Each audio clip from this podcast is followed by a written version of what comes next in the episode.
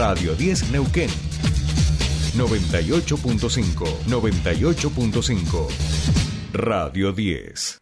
Subite al tercer puente con Jordi y Sole. La fuerza de Argentina está caminando a mi lado, baby, no estoy solo. Los golpes de la vida ya me tienen preparado, ready para todo.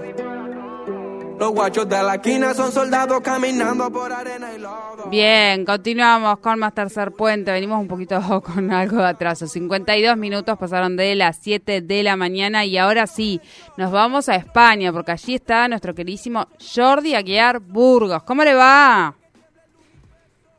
Hola, Sole querida, Patito, todo el equipo de producción de Tercer Puente y de la radio. Aquí estamos con un poquito de calor en esta penúltima columna mediterránea. Sigue el calor agobiante tanto en España, en todo el territorio, como este, en Portugal y algunas zonas de Europa. Y hoy eh, lo vamos a dejar un poquito de lado las crisis, las problemáticas y vamos a hablar del talento argentino, que también es algo de lo que exportamos muchísimo y en este caso de Bizarrap, este, el productor musical que realmente eh, la está rompiendo toda con cada uno de los recitales que hace aquí, desde que lanzó su, su sesión este, número 52 con Quevedo, con este artista canario español, y que está haciendo que sea un fenómeno global. Por primera vez un argentino eh, ocupa durante tres semanas seguidas eh, el número uno eh, global de Spotify, entra en las principales listas del mundo musical y por eso en el día de hoy queríamos detenernos un poquito para pensar este fenómeno y para entender qué está pasando este, con este productor musical que realmente está generando un fenómeno con cada una de sus sesiones y en particular en el verano español. Eh, bueno, eh, no, no recuerdo, y me parece que en eso tenés razón, no recuerdo así tanto, tanto éxito de, de, de algún, en el último tiempo, de, de, algún artista argentino. Sí, ha tenido, pero no al nivel del que estás hablando. Me parece que no, no tengo recuerdos. Eh, y si nuestra audiencia quiere aportar, por supuesto. Por supuesto abrimos para los mensajes, pero yo estaba pensando, por ejemplo, en, en, Andrés Calamaro, que fue uno de los músicos rockeros que se instaló en Madrid y que abrió muchísimas puertas en la Versuit a finales de, de los 90. Fueron músicos que, que, fueron abriendo el panorama musical para, para, los argentinos y en este caso, muchos años después, este, música urbana, que a partir de este fenómeno que fue el quinto escalón de las batallas de freestyles, proyectó a muchísimos músicos, a muchísimos freestylers y que dentro de ese panorama estaba Bizarrap, que en principio en 2018 en, desde su cuenta de YouTube se dedicaba a armar videos justamente bizarros, algunos musicales, pero era parte de todo ese andamiaje de talento que se encontraba en Parque Rivadavia eh, junto a miles y miles de jóvenes, de allí han salido Duki, Woz, este, Trueno, eh, bueno, todo el, el, el, andamiaje, Nicky Nicole, todas las mujeres y hombres que están ocupando eh, las listas y que exportan, como decíamos, talento argentino. Bien, a partir de 2019, Bizarrap empieza a hacer música y crea, él estudiaba, y esto es importante de entenderlo, él había empezado con la producción musical, nunca rapeaba, eh, rapeaba con amigos y demás, pero sí eh, a partir de 2019 empieza con las Music Sessions, ¿no? Con este formato comunicacional uh -huh. desde su canal de YouTube, donde hace las bases de, de, músicos y donde los músicos van a ese formato. Pues bien, a partir de allí, después de tres años y después de haberla, este, haber proyectado su música, el 6 de julio salió la sesión con Quevedo, como decimos, un músico de Gran Canaria, de las islas, eh, que están muy alejadas, que yo siempre digo que son casi latinoamericanos, este, el acento, por ejemplo, las Cs y las Z no las pronuncian, tienen, hablan de los, de los autobuses, de los colectivos como guaguas, ¿no? como se dicen también en Cuba, y Quevedo que venía movilizando y despuntando un poco allí en las listas de España, hacen esta sesión en un momento, Sole, que vos lo vas a entender, que es fundamental, que es el inicio del verano. Sabemos que en el verano español es cuando mayor número de turistas uh -huh. ingresan al país y hablamos del el país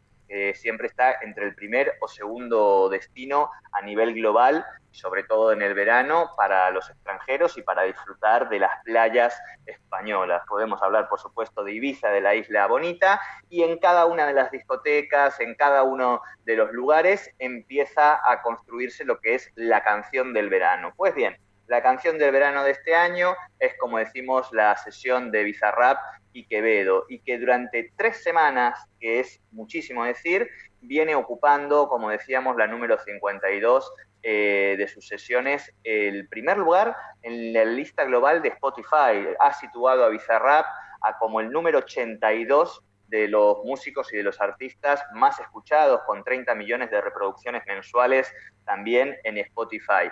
Y esto lo hace desde su formato, sin tener una gran este, industria musical, sino desde su conocimiento, como decíamos, del marketing, de saber en qué momento y con qué artistas tiene que seguir construyendo cada uno de, sus propuestas musicales y ha hecho que, eh, además de estar justamente con esta sesión, él está recorriendo España con distintos recitales, con distintos conciertos que realmente es impresionante cuando uno ve las, las imágenes de lo que sucede. Hablamos de 15.000, de 20.000 personas en cada uno de los estadios que van a ver su música, a disfrutarla, con show, por supuesto. Él, como decimos, tiene un gran manejo, eh, es un productor musical de tres años haciendo música, pero tiene un manejo de la comunicación, del marketing y del conocimiento de lo que son hoy las redes sociales, como es TikTok fundamentalmente, que es hoy se ha convertido, diría ya casi en, un espacio donde los músicos eh, miran muy atentamente para que la gente en sus videos use precisamente sus músicas, y fenómenos como en el día de ayer, que empezaron las fiestas en Vitoria-Gasteiz, en el norte de España, y en el mismo inicio de las fiestas eh, miles y miles y miles de personas cantando este tema, sesión número 52 de Bizarrap. Allí empezó esta gira en Valencia el 10 de julio en la Plaza de Toros y va recorriendo cada una Madrid, Barcelona, San Sebastián de los Reyes, este, Galicia, digo, cada una de las localidades que él visita se produce este mismo fenómeno. Y un fenómeno que por supuesto también eh, implica una apertura para el resto de los músicos y una proyección para lo que es el talento argentino.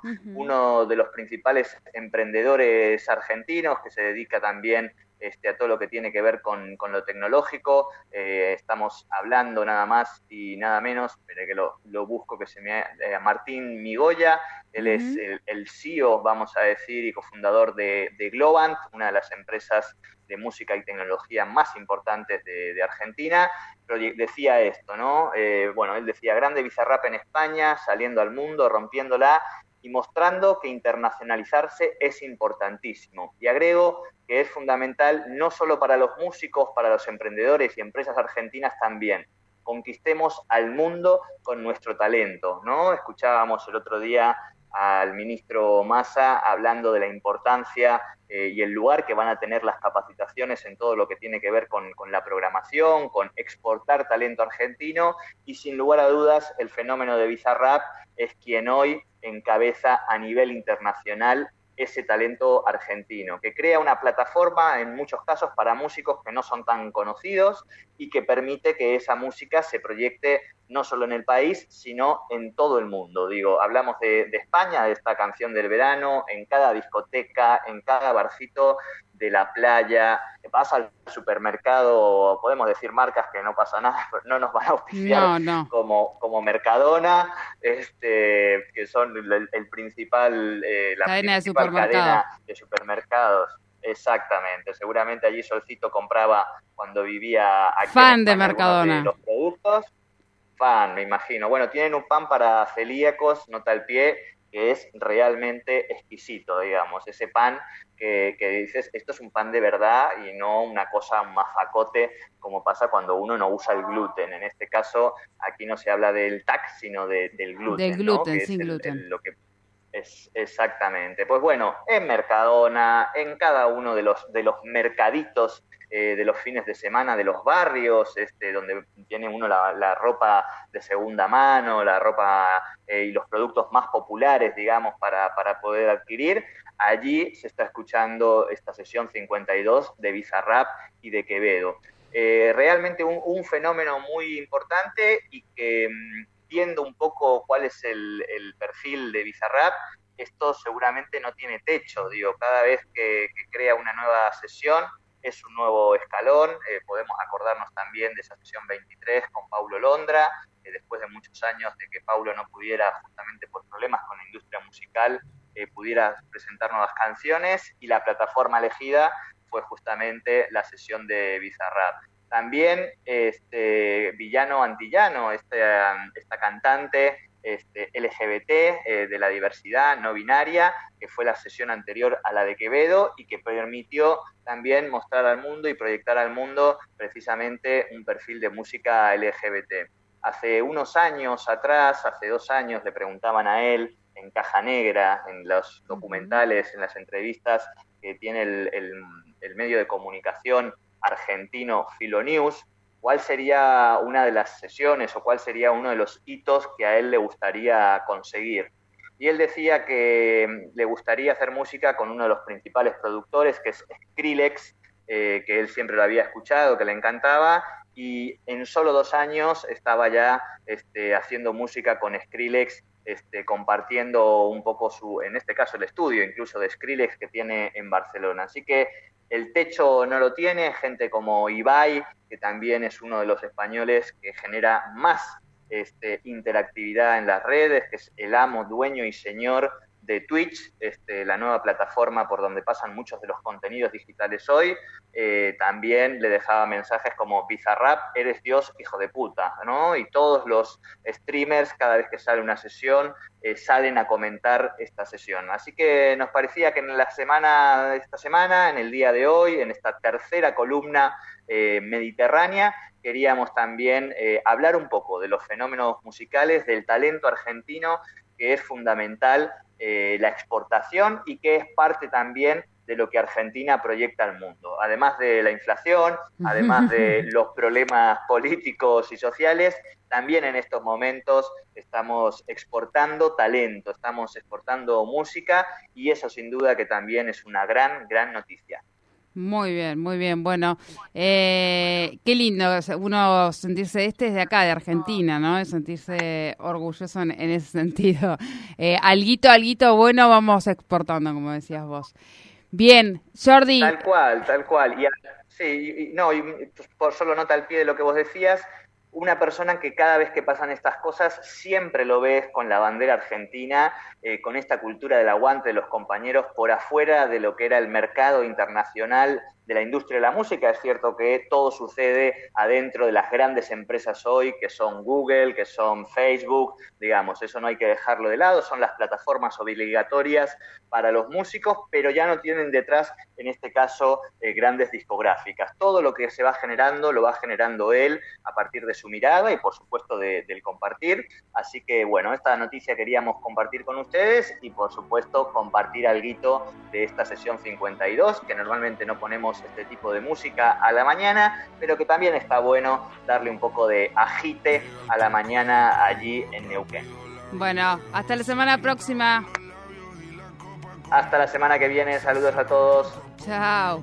Jordi, desde España nos vamos escuchando esta, la sesión 52 de Bizarrap. Empezamos a la una y con la nota rápido nos dieron las tres noche y nos dormimos a las 10. Ando rezando la Dios para repetirlo otra vez. Y nos fuimos en un